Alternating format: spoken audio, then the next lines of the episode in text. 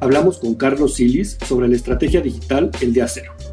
Nos compartió algunos de sus aprendizajes recolectados en sus más de 18 años de experiencia sobre cómo entender el mundo online y offline desde varios frentes del mundo digital.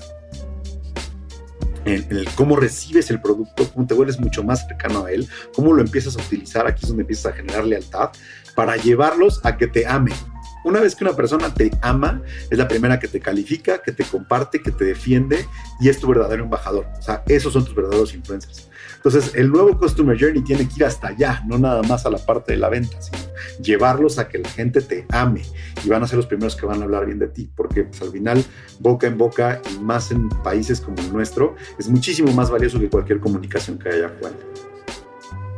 También nos compartió algunas de las bases que debe tener un negocio o compañía que busca hacer esta transición al mundo digital. Es súper importante para cualquier negocio. No importa si es una tortillería, si son abarrotes, si es una tintorería, si son este, marcas, si es una cervecería, si es lo que sea. El objetivo es saber dónde está tu target, a quién le quieres hablar y tratar de conectar con él y tener una relación.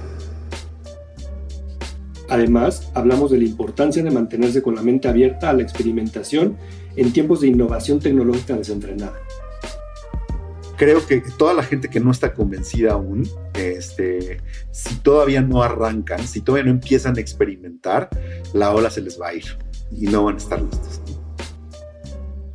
Unbranded, un espacio para compartir lo mejor del marketing y aprender de los expertos.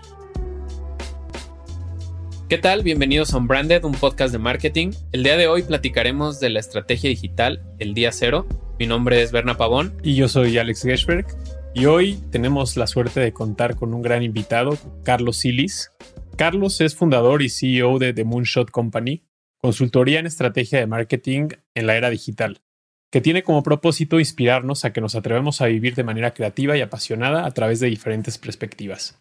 Silis tiene más de 18 años de experiencia en marketing digital, e-commerce, redes sociales, ventas y publicidad, trabajando en empresas como el Palacio de Hierro, Nokia, Cliconero y en agencias del grupo WPP, Ogilvy y Gray. Es mentor y miembro de diferentes consejos de startups mexicanas, en donde ha aportado valor a más de 50 emprendedores de todo tipo de industrias por más de seis años. Su enfoque está completamente orientado a las personas, adhiriéndose a su esencia y necesidades personales de crecimiento. Bienvenido, Carlos, y muchas gracias por estar aquí en Ombrande. Gracias, Alex. Gracias, Bernardo. Qué gusto.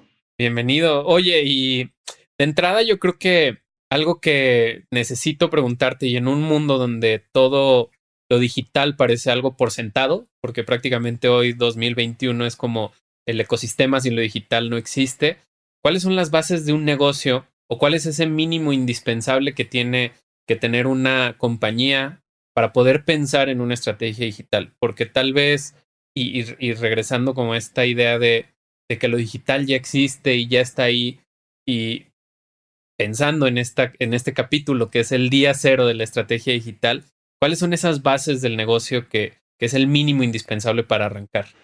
Ok, está bueno.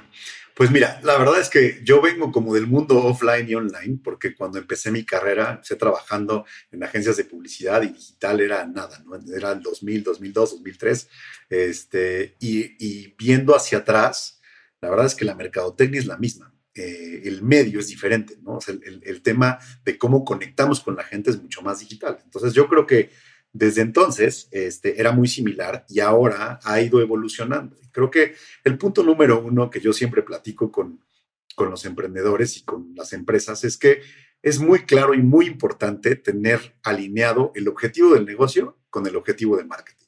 Eso antes que nada.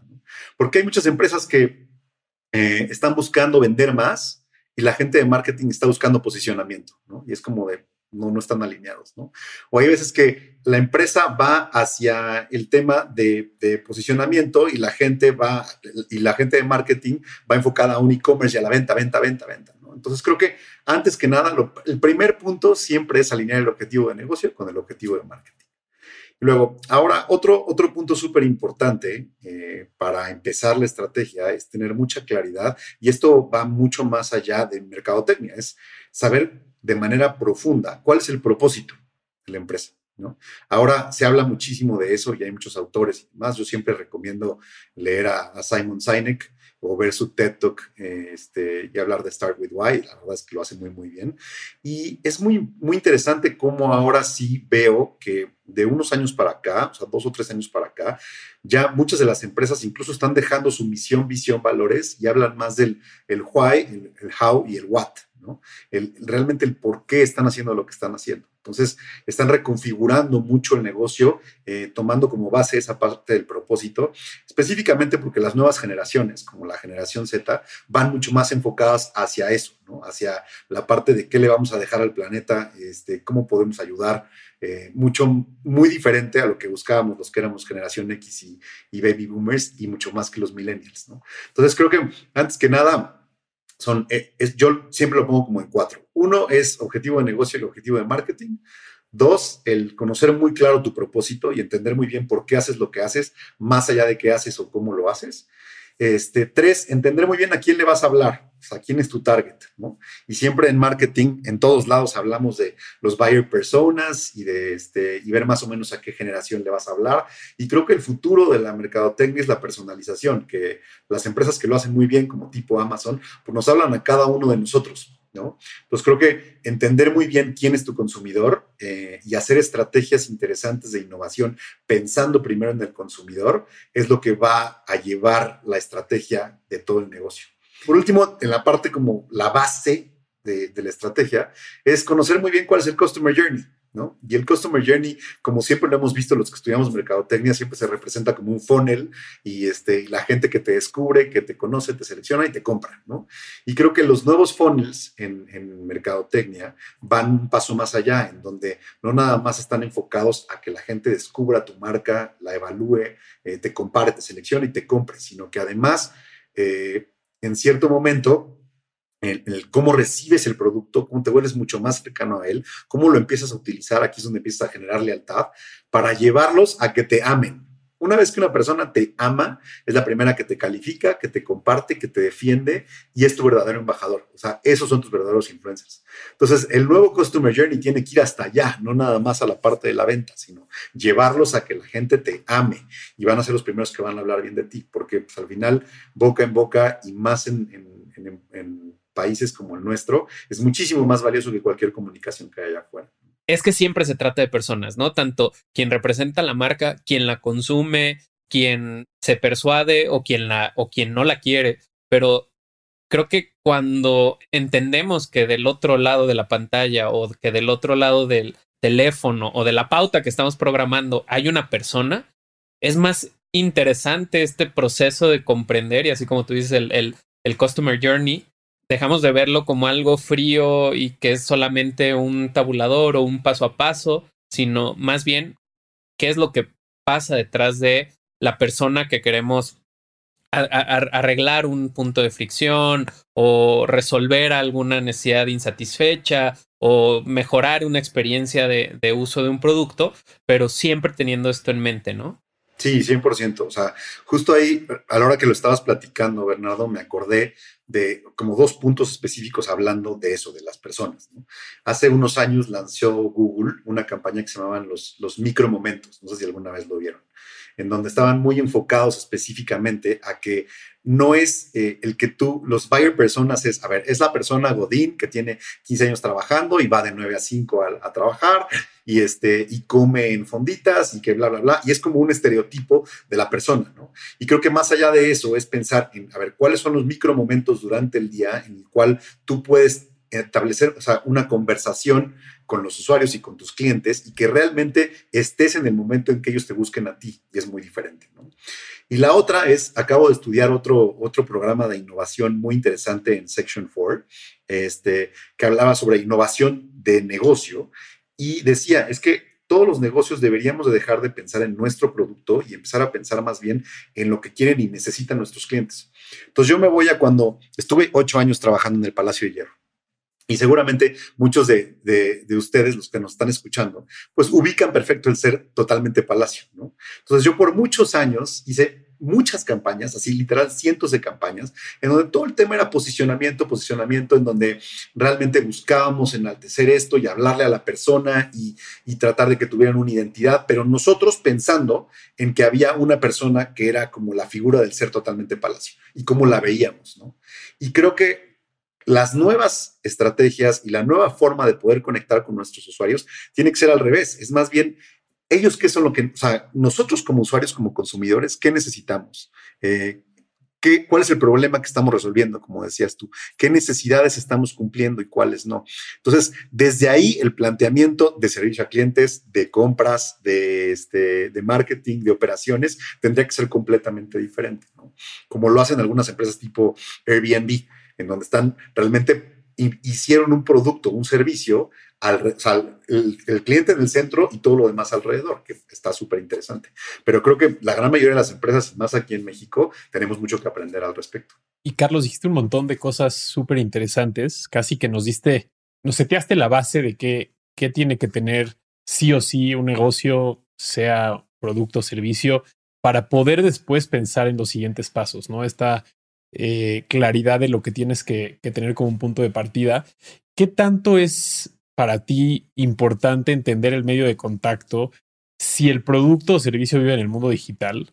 Eh, y, para, para ir un poquito más claro, mi pregunta es, me queda claro que si tú necesitas el servicio de que alguien te ayude a pintar tu casa, la fachada de tu casa, la petición o la búsqueda del servicio obviamente puede vivir en el mundo digital, pero el servicio se efectúa pues, en tu casa donde van a pintar eh, tu fachada versus, por ejemplo, la creación de un logo eh, para tu página web, que es un servicio que va a vivir 100% en el mundo digital, lo vas a encontrar en el mundo digital y ahí se va a quedar. ¿Cómo, cómo es tu experiencia en este entendimiento de que aunque el producto o servicio no necesariamente viva en el mundo digital, no perdamos a las empresas o a los servicios que viven fuera, sino más bien entiendan cómo tienen que comportarse en el mundo digital para mantenerse vivos y, ahora sí que con este mindset de, de mantenerse en el juego infinito. Pues está súper interesante tu pregunta. La primera palabra que se me viene a la mente es resiliencia, de verdad. O sea, yo llevo 13 años en el mundo digital y desde hace muchísimo tiempo estoy todos los días tratando de convencer a la gente de la importancia del mundo digital, porque tú lo mencionaste ahorita, Alex. O sea, quien no está en el mundo digital, pues prácticamente no existe. Y, y me doy de topes que todavía encuentro de cada 10 empresas con las que hablo, 7 u 8 están todavía decidiendo si es importante o no el estar o no estar en digital. Entonces, a mí, pues todavía no me entra en la cabeza como no, ¿no? Entonces, creo que siempre he estado o como un paso adelante. O sea, incluso eh, la primera vez que entré al Palacio de Hierro, en el 2008, al e-commerce del Palacio de Hierro, pues la gente ya, pues en el 2008 se, compraba la gente online, de verdad, desde ese entonces. Sí, o sea, el Palacio de Hierro vendía 100 millones de pesos al año en el 2008, que realmente, pues, o sea, es un número bastante interesante. Para ahorita, en un tamaño de esa empresa, pues no es mucho, pero la verdad es que eh, eh, sí, ¿no? Creo que es para mí es vital el poder estar donde el consumidor está. Entonces, e, en su momento era súper importante y yo hice muchas campañas de, televisión, de radio, de prensa, espectaculares, de cine, ¿no? Incluso trabajé con muchísimos creativos súper interesantes y productores y demás para hacer estos anuncios de cine, para que disfrutaras en un minuto con tu atención completa. Y eso ya no existe aunque vayas al cine, y eso que yo hace, hace más de un año que no voy al cine, desgraciadamente, aunque vayas al cine, también todo el mundo está siempre en su celular, ¿no? Eh, en, su momento, cuando regresé al Palacio Hierro, después de un par de cosas que traté de hacer, en el 2011 llegué al Palacio para llevar la estrategia de redes sociales, que ahorita tú dices redes, esta agencia de redes sociales y bueno, levantas una piedra y hay una y otra y otra y otra, ¿no? Hay muchísima gente que se está dedicando a hacer eso. Ahorita, Hace 10 años no había nadie haciéndolo, ¿no? E incluso no había Instagram ni siquiera en su momento, por supuesto que no había TikTok, apenas estaban Facebook, Twitter y YouTube, ¿no? Entonces, desde ese instante yo estaba ya avisándole a la gente que era parte del futuro el, el, poder tratar de conectar con la gente en estos medios sociales, porque ahí es donde iban a estar ellos. Ahí es donde iban a estar conectando con sus amigos y platicando y haciendo planes y demás. Y entonces las marcas podríamos tratar de entrar a esa conversación, ¿no? Que incluso ahorita el tema de decir conversación para muchas marcas es nulo, ¿no? Todavía seguimos pensando en que nosotros tenemos que poner un anuncio y que la gente tiene que responder y ya. Y no, todo el objetivo es tener conversaciones. Entonces, creo que el, el, eh, ¿por qué mi, mi, punto fue como resiliencia? Porque desde ese entonces era como estar batallando contra la gente que no lo cree y poco a poco han ido adoptando, ¿no? También me acuerdo en el 2010 cuando estuve en Nokia, me acuerdo que Nokia en su momento pues era una eminencia en celulares, tenía el 65% del mercado. ¿no? Y unos de sus, sus este, ads que tenían en ese momento eran que podías hablar a través de su, su sistema operativo este, y tenían un, un, chat como tipo el BlackBerry. Este, ¿Se acuerdan del BlackBerry? El chat, BBM. ¿no? El BBM, exactamente. Entonces, eh, en ese momento abrió WhatsApp y WhatsApp tenía la diferencia de que podías hablar desde cualquier dispositivo. Entonces, no importa si tenías BlackBerry, si tenías Nokia o si tenías lo que fuera, o tenías iPhone, podías hablar entre los demás. Pero ellos, y Nokia dijo, no, no, no, nosotros no podemos comunicar eso porque tenemos nuestro propio chat. Entonces, un par de años después fue cuando desapareció, por supuesto, Nokia y WhatsApp ahorita es lo que más se comunica y es el, el messenger más usado en todo el mundo. Pero tuvieron que pasar 10 años para esa adopción. Entonces, es muy importante saber en dónde está la ola. En este momento, yo te podría decir, yo creo que en cinco años, diez años, vamos a estar hablando mucho más de realidad virtual y realidad aumentada que lo que estamos viendo en temas digitales. O sea, ya va a haber gente viviendo ahí adentro mucho más, como en películas, ¿no? Como lo vemos ahorita como ciencia ficción, tipo Black Mirror y demás. Creo que va a haber gente viviendo 100% ahí. Entonces, creo que el, el, punto, como les decía en un inicio, es que la, la importancia de la mercadotecnia es poder tratar de conectar como los usuarios, ya sea físicos o digitales, en el mundo en el que estén. Entonces, regresando a tu pregunta, Alex, es súper importante para cualquier negocio. No importa si es una tortillería, si son abarrotes, si es una tintorería, si son este, marcas, si es una cervecería, si es lo que sea. El objetivo es saber dónde está tu target, a quién le quieres hablar y tratar de conectar con él y tener una relación. ¿no? Y por eso hay muchas marcas que lo han hecho de manera espectacular, teniendo relaciones directas con los clientes, quitándose a todos los intermediarios, o sea, ni siquiera Facebook, ni siquiera WhatsApp, ni siquiera Instagram, hablándoles directo, o sea, casi casi hablando por teléfono o mandándoles un correo directo. Y creo que eh, eso es lo que vamos a buscar al fin y al cabo. Entonces, para mí es muy importante, para cualquier empresa, para cualquier negocio, para cualquier persona, saber en dónde está su target, saber a quién le quieren hablar y tratar de comunicarse con ellos en esos medios, sea digital, sea online, sea offline, sea virtual, sea por donde sea. Dijiste algo, Carlos, que me parece increíble porque toma la teoría de hace muchísimos años del marketing, que es la búsqueda de la disponibilidad física, pero también la disponibilidad mental, y un poco traída a, a este mundo del presente y del futuro, pues exige que cuando pensamos en disponibilidad física y disponibilidad mental, y ahora que decías que tenemos que estar donde la gente está, pues empieza el costo de oportunidad de no estar tú en esa búsqueda en su celular en el tiempo muerto, de no estar tú en esa red social en la que el consumidor o las personas, que es mejor llamarlas así, dedican X cantidad de horas al día, ¿no? Entonces, dejó de ser una preocupación en la que tú dices, bueno, tengo que ser congruente con eh, la disponibilidad física eh, y con la mental, solamente pensando en trade marketing y en mi punto de venta. Y de repente el punto de venta realmente se convirtió cualquier oportunidad en la que obviamente con la creatividad y con el objetivo y la razón de ser correcta, tú tengas una razón y, y un punto de contacto que haga sentido para la persona que está del otro lado de la pantalla. Y es ahí lo que me parece una explicación eh, increíble de la digitalización, porque ya no es utilizo la tecnología eh, en caso de que mi estrategia funcione con la tecnología, sino que es al revés. Hago mi estrategia y utilizo las redes sociales y la tecnología para que mi estrategia crezca y se vuelva más masiva, más grande, más impactante, ¿no? Justo, diste en el blanco, Alex. Es el tema de masificación. O sea, somos 120 millones de personas en México, 89 millones de personas estamos conectados en Internet y 88.9 tenemos una cuenta de Facebook. Entonces dime, si tú quieres hacer una estrategia y llegar a mucha gente, ¿por dónde lo vas a hacer? ¿En, tele, en cine, en, espectaculares o en Facebook? ¿no? Entonces creo que, creo que ahí la respuesta se da por sí sola. 100% eh, es, estar donde la gente tiene que estar, ¿no? Y creo que también eh, mucho tiene que ver el comprender o el, o el tratar de, de, tener bien claro por qué medio hay más disposición de, de ser o hay una oportunidad mayor, ¿no? Porque eh, si, nada más lo vemos por disposición, la respuesta es muy obvia, ¿no?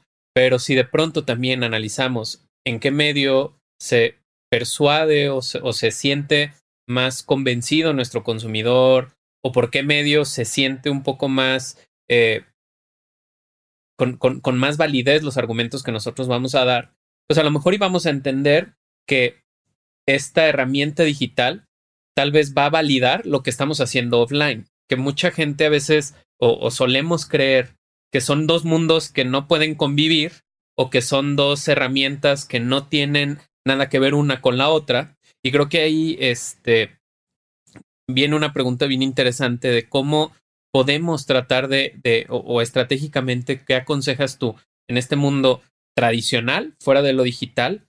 Y cómo deberíamos de intentar complementar nuestras estrategias offline con lo online. Porque muy probablemente la respuesta no es 100% de un lado, como obviamente no lo es del otro. Entonces, ¿Qué, sugieres tú en ese sentido? Sí, creo que ahorita está muy de moda y seguramente lo han escuchado el tema como de experiential marketing, ¿no?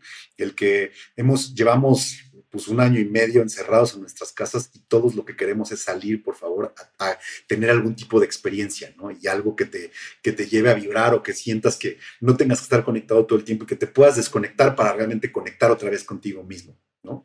Entonces, siento que cada vez más y las empresas que realmente ahorita eh, son las más potentes en el mundo o las que tienen mayor valor en muchos aspectos son este, pues, The Four, ¿no? No sé, seguramente, seguramente ya leyeron el libro de Scott Galloway, The Four. Facebook, Google, Amazon, Apple, buenísimo. este, buenísimo, que realmente lo más poderoso y la herramienta más fuerte en este momento es la data de nosotros de la gente. O sea, ya, el, o sea, que diga todo el mundo Bitcoin, oro, el dólar, el euro, no, lo más valioso ahorita es tu data. Entonces, ¿qué poder le puedes llegar a dar a tu negocio en el momento en que tengas mucho más información de tus clientes? ¿no? Y la información de tus clientes, pues puede ser en un tema de que literal les des un papel cuando lleguen y que te escriban ciertos datos o que le facilites la vida a la gente y pueda ser a través de que un botón y que diga sign in a través de Facebook o de Instagram o de Google y que tome tus datos. Este, eso lo digo como algo súper sencillo, pero creo que el, el, punto es llegar a generar experiencias muy interesantes en donde se mezcle el mundo digital, o sea, el mundo online con el mundo offline. Un ejemplo, eh, no sé si ya les ha tocado ir hace o sea, o han ido pronto, hace, hace poco a Disney, en donde te dan unas, unas pulseras, en donde, exacto, donde tú a través, te, te, miden perfectamente en dónde estás a través de todo el parque, qué actividades hiciste, no tienes que ni siquiera sacar tu cartera, con eso puedes llegar a pagar, por eso puedes entrar más rápido, etcétera. Y creo que esa es una excelente experiencia combinando digital con el mundo, este, con el mundo online, digo offline, perdón. Entonces tienes una experiencia increíble en vivo, lo estás viviendo, pero al mismo tiempo la marca sabe perfectamente eh, cada cuánto comiste, cada cuánto fuiste al baño, cada cuánto entraste a una tiendita, este, cuántas veces te subiste un cierto juego y esa data es la que es súper valiosa, ¿no? Ahora, ese es, o sea, todo el mundo dice, bueno, pues sí, Disney, ¿no? Está hasta allá arriba y cómo le voy a hacer para poder llegar a eso. Marcas que yo admiro mucho, por ejemplo, aquí en México, tipo Ben Frank, ¿no? Que Ben Frank lo ha hecho de manera espectacular, eh, donde dices, ¿cómo me voy a comprar unos lentes para ver online? O sea, ¿cómo? Si me los tengo que probar para ver si me quedan, para ver si puedo este, ver bien o no, eh, para ver si me gustan, para ver si el color, etcétera. Y la verdad es que lo hicieron muy bien, este, con el modelo exactamente igual que el de Warby Parker en Estados Unidos, pero muy interesante en el cual te generan una experiencia padrísima online, investigando, etcétera, pero al mismo tiempo te dicen, bueno, te quieres probar cinco, te los mando a tu casa, pruébatelos y me los regresas, no hay ningún problema, yo confío, ¿no? Mucha gente en e-commerce diría, ¿cómo? ¿Cómo les vas a mandar producto? No te lo van a regresar, te lo van a robar, bla, bla. No, el valor de la experiencia era mucho mejor para sus clientes, sus personas, este, que eso, ¿no? Entonces, es, una, es un negocio que está pensado en ir online, offline, online, offline, online, offline, sin ninguna bronca y funciona increíble. Y creo que eh, ya ni siquiera la gente lo piensa como online, offline. Es tan, tan, les fue tan bien en el tema online que la gente misma, los, sus usuarios, les pidieron que por favor abrieran tiendas físicas, porque querían ir a vivir también eso, porque pues igual les gusta probárselos. Ok, hay para todos, ¿no? Y aprendieron a escuchar a sus clientes, a entenderlos y reaccionar y modificar su producto hacia allá, que creo que es lo que nos hace mucha falta a muchos.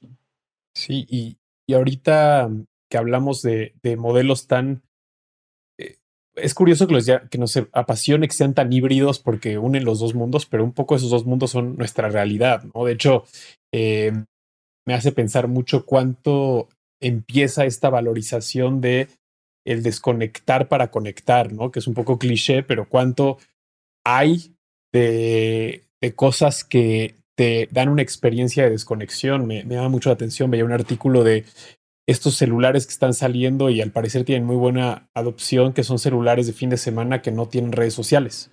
Eh, entonces son celulares en los que obviamente por seguridad, por tener la capacidad de hablarle a alguien si pasa algo, puedes hacer una llamada, pero traen este nivel de desconexión en el que no pierdo mi capacidad de estar conectado de alguna forma con el mundo para una llamada, pero no estoy con el constante la constante vibración del grupo de ah, WhatsApp, del trabajo, amigos, familia, etcétera.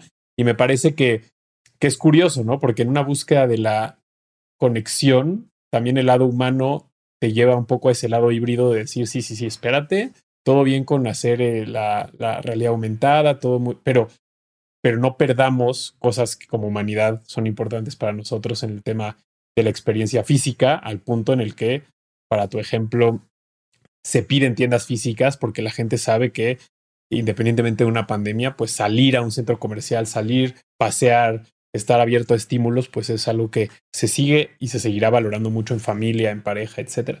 Pero hablando de estos modelos híbridos, me parece que debes de encontrarte en toda esta trayectoria y a lo que te dedicas con un montón de gente que no está todavía en el conocimiento o en la apertura de vivir este mundo híbrido eh, como decías, ¿no? Gente que todavía tienes que convencerla de algunas cosas que para ti tal vez ya son un poco obvias, pero si, si tuviéramos que hablarle a, profesionales de marketing o gente que constantemente está en esta, en esta interminable sensación de poder emprender, abrir una empresa, crear una marca y no tener muy claro por dónde empezar, pero, pero saben que necesitan una estrategia digital eh, y obviamente para los marketineros el funnel es importantísimo el desarrollo de una marca, ¿no? Para saber por dónde empiezas y por dónde terminas. Pero, ¿qué sería lo primero que le recomendarías a alguien que quiere empezar de cero, ya sea para lanzar una marca o para entrar a este mundo eh, competitivo de la digitalización de las redes sociales?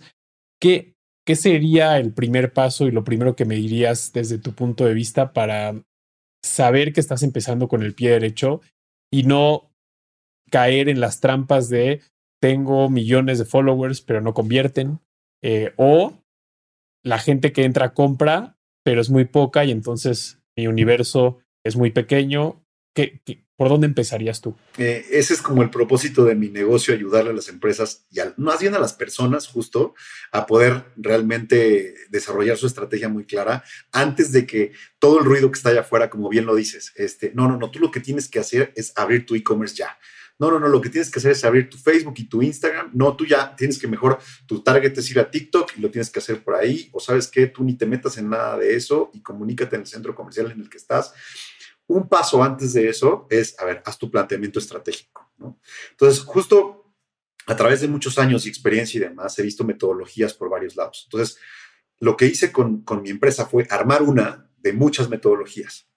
Entonces, son como tres pasos. El paso número uno es el que ya les conté, el tener muy claro los objetivos de negocio con los objetivos de marketing, el tener tu propósito muy claro, conocer a quién le vas a hablar y cuál es su customer journey. El paso número dos, que luego dejamos de, de ver muchas veces, es haz un análisis profundo de tu competencia. ¿Qué es lo que están haciendo?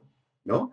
Y específicamente en digital, eh, hay una empresa que se llama L2 en Nueva York, que la compró Gartner, que es una consultoría global y demás, e hizo un formato muy interesante para poder analizar la competencia. Y esta parte son cuatro pasos. Uno es analizar el sitio web. Entonces, tú lo que tienes que hacer, yo les recomiendo, pongan entre 5 y 10 empresas que ustedes admiren muchísimo, eh, generalmente algo alrededor de lo que ustedes hacen. ¿Qué es lo que pasa con muchos de mis clientes? Me dicen, no, es que nosotros no tenemos competencia. ¿no?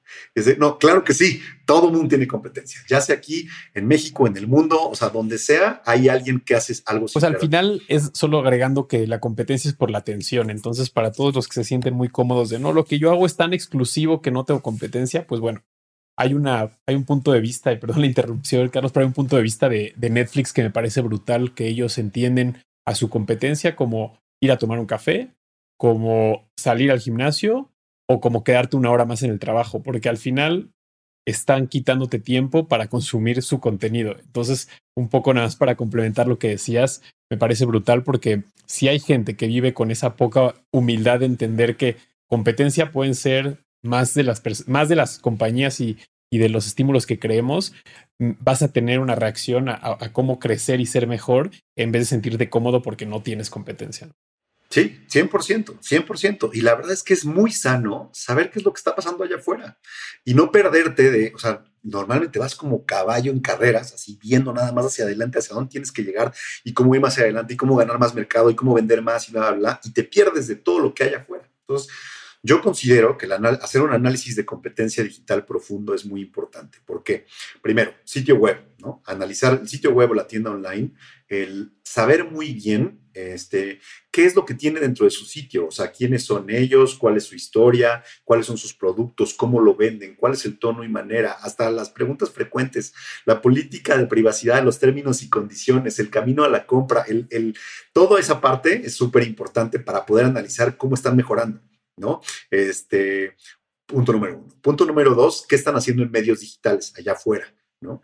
Allá afuera es este, qué están haciendo en ads, en, en, Google, en Facebook, y lo puedes hacer, realmente todo el mundo dice, bueno, pues sí, pero ¿qué herramientas puedo utilizar? Pues hay herramientas gratuitas allá afuera, como desde Google Trends, en donde tú puedes saber las palabras clave que tiene tu, tu, este, tu competencia y las que usas tú y cómo está la competencia entre cada una de ellas y entender un poco qué es lo que están haciendo. Entonces, en search, en social, en audio, en geolocalización, qué es lo que están haciendo. Tres, en redes sociales, por supuesto o sea, en las redes sociales, qué están comunicando, qué tipo de contenido, con qué frecuencia, cuál es su engagement. Hasta tú puedes saber si están pautando o no, porque sus posts van a tener más de mil likes o si no van a tener 30 o 50 likes, porque ahora Facebook está cerrado. Entonces, vas a poder entender un poco más qué es lo que están buscando, cuáles son sus call to actions, a dónde te quieren llevar, quieren generar leads, quieren llevarte a la compra. Te puedes dar cuenta de toda la estrategia completa de, de la competencia, nada más analizando. ¿no? El, tercer, el, tercero fue, bueno, fue sitio web, medios digitales, redes sociales y cómo es su camino a la compra. Y su camino a la compra puede ser online o offline, o sea, puedes darte cuenta de cómo te van llevando para un lado y para el otro. Una vez que haces ese análisis, vas a sacar muchísimos insights, vas a sacar unas ideas increíbles que aunque lo estés viendo digas, claro, si yo lo hiciera de esta u otra u otra forma, podría servir y podríamos probar. Entonces, a la hora de tener, más allá de, hay muchas empresas que les importa el tener el comparativo de, a ver, yo soy el primer lugar y tú eres el segundo lugar, el tercer lugar. Creo que aquí tenemos que quitarnos ese chip de la mente y decir, no, a ver, ¿qué puedo hacer para mejorar la experiencia del usuario y de mi cliente y de mi persona como tal? Y con eso pasas como al tercer punto de la estrategia, que es tener ya un plan táctico accionable, en donde tengas mucha claridad de, a ver, estos son mis medios propios, estos son mis medios pagados y estos son mis medios ganados. Mis medios propios son todo lo que depende de mí, mi sitio web mi tienda online, mis redes sociales, mi, este, mi estrategia de SEO, mi, mi tienda física, eh, mi email marketing, todo lo que depende de ti. Mis medios pagados son todos donde estoy comprando medios, tal cual. Y los medios ganados es el Holy Grail, lo que todos estamos buscando, ¿no? Que la gente hable de ti y que ese contenido lo puedas llevar a tus medios propios, después a tus medios pagados, para que entonces la gente hable bien de ti. Entonces, este plan táctico accionable lo que hace es que de todo lo que ya aprendiste, de todo lo que traes atrás, de todas las nuevas ideas, es acomodarlas de cierta forma, poner actividades, poner objetivos, poner KPIs, poner responsables y poner fechas. Este, cuando tienes ese listado, la verdad, ese plan táctico, generalmente yo cuando lo hago con las empresas a las que les ayudo, salen 200 puntos a desarrollar. La gente sale con la cabeza que le duele así de cómo voy a empezar a hacer todo esto y demás. Y, el chiste no es tener más tareas que hacer, es organizarte, priorizar, saber por dónde tienes que arrancar. Entonces, de verdad, a, todas las empresas sean, están arrancando, estén en ideas, estén ya lo, hayan lanzado desde hace dos años o tengan 120 años, es exactamente lo mismo para cualquier empresa. Tener claridad, tener prioridades y tener KPIs, saber cómo lo vas a medir, que creo que eso es súper importante también, porque muchas veces ponemos ciertos puntos y no los medimos, entonces no sabemos si avanzamos o no. El día a día es muy cañón y el meternos en, en la operación diaria abres y cierras los ojos y pasan dos años, ¿no? Abres y cierras los ojos y pasan cinco años y no has podido hacer muchas cosas que querías hacer cuando iniciaste porque te comió, ¿no? La operación. Entonces yo sugiero hacer este plan táctico accionable este, como un organismo vivo dentro del equipo de mercadotecnia para que todo el mundo pueda estar colaborando y avanzando y que con eso se pueda medir muy bien el esfuerzo de todos. Y que creo que hoy las, las compañías creen que este paso 3 es el primero, ¿no? O sea, hoy cuántas, cuántas agencias malamente ofrecen darte un servicio de posteo de contenidos en social media.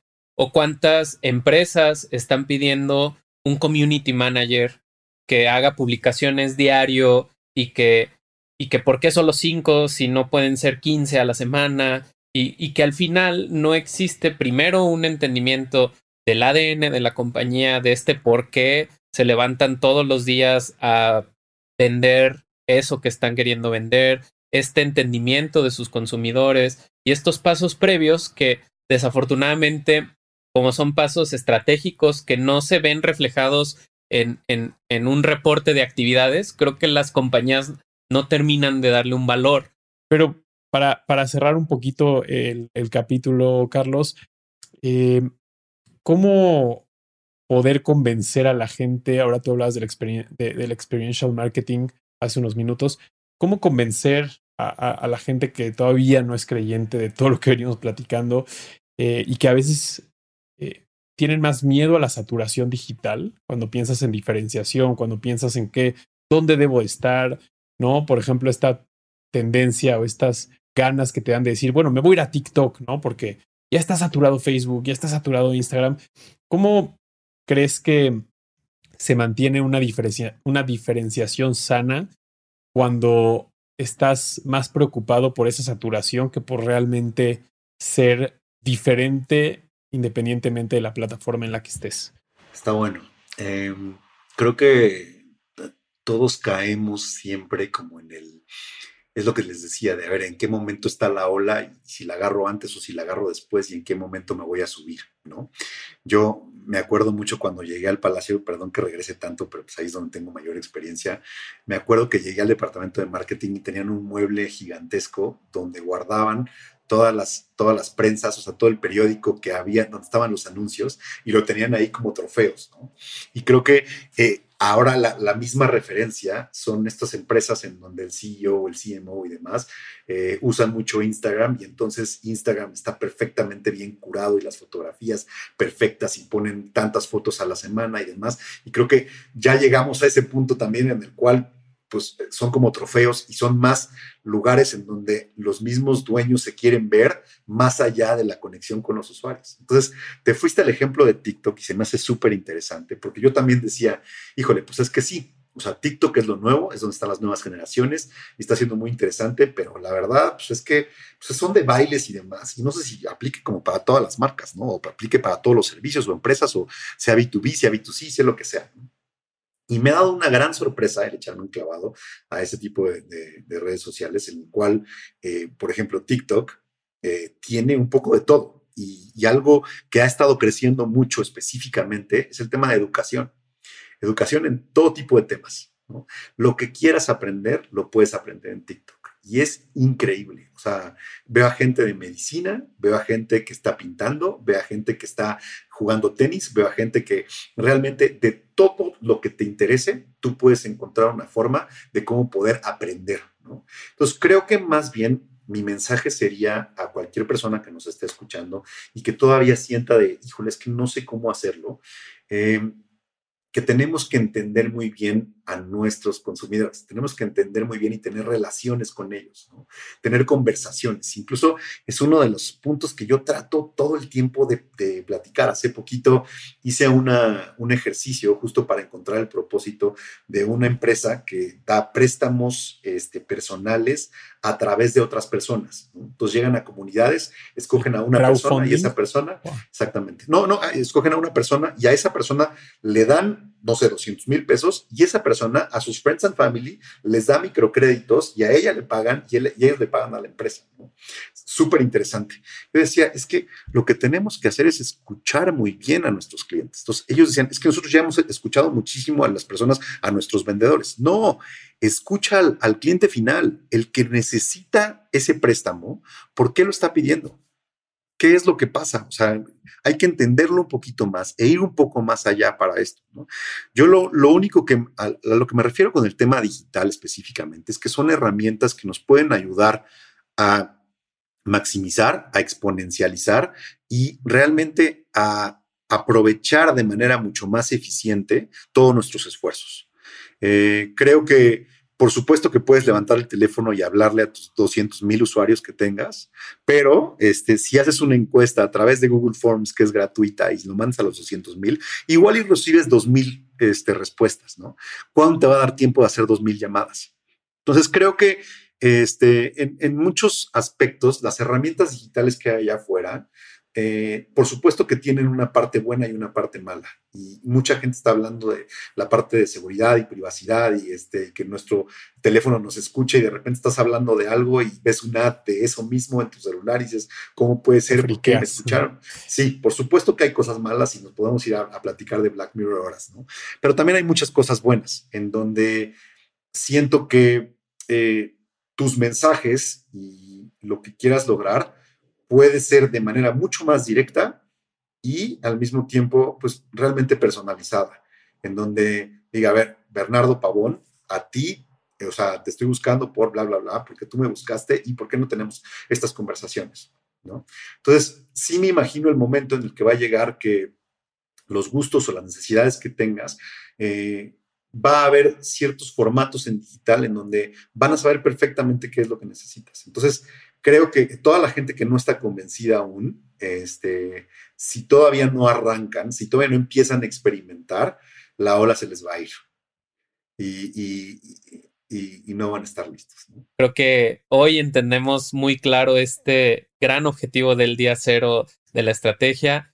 Muchísimas gracias, Carlos, por, por haber venido con nosotros a Unbranded.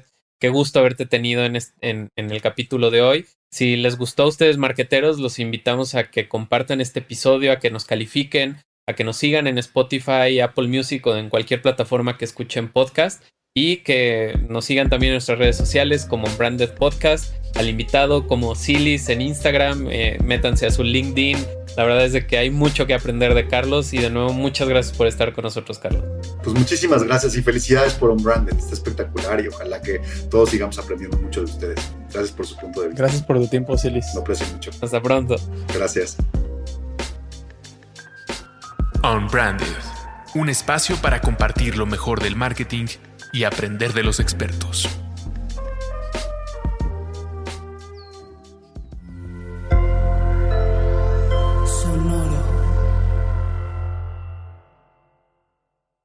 ¿Estás listo para convertir tus mejores ideas en un negocio en línea exitoso? Te presentamos Shopify. Tal vez no lo sabías, pero nuestro podcast More Than Mamis es un negocio y lo empezamos por supuesto para desahogarnos y hablar sobre la maternidad, no para convertirnos en expertas de ventas y del e-commerce. Así que sí, necesitábamos ayuda para vender nuestro merch y poner en marcha nuestra tienda. ¿Y cómo suena con Shopify?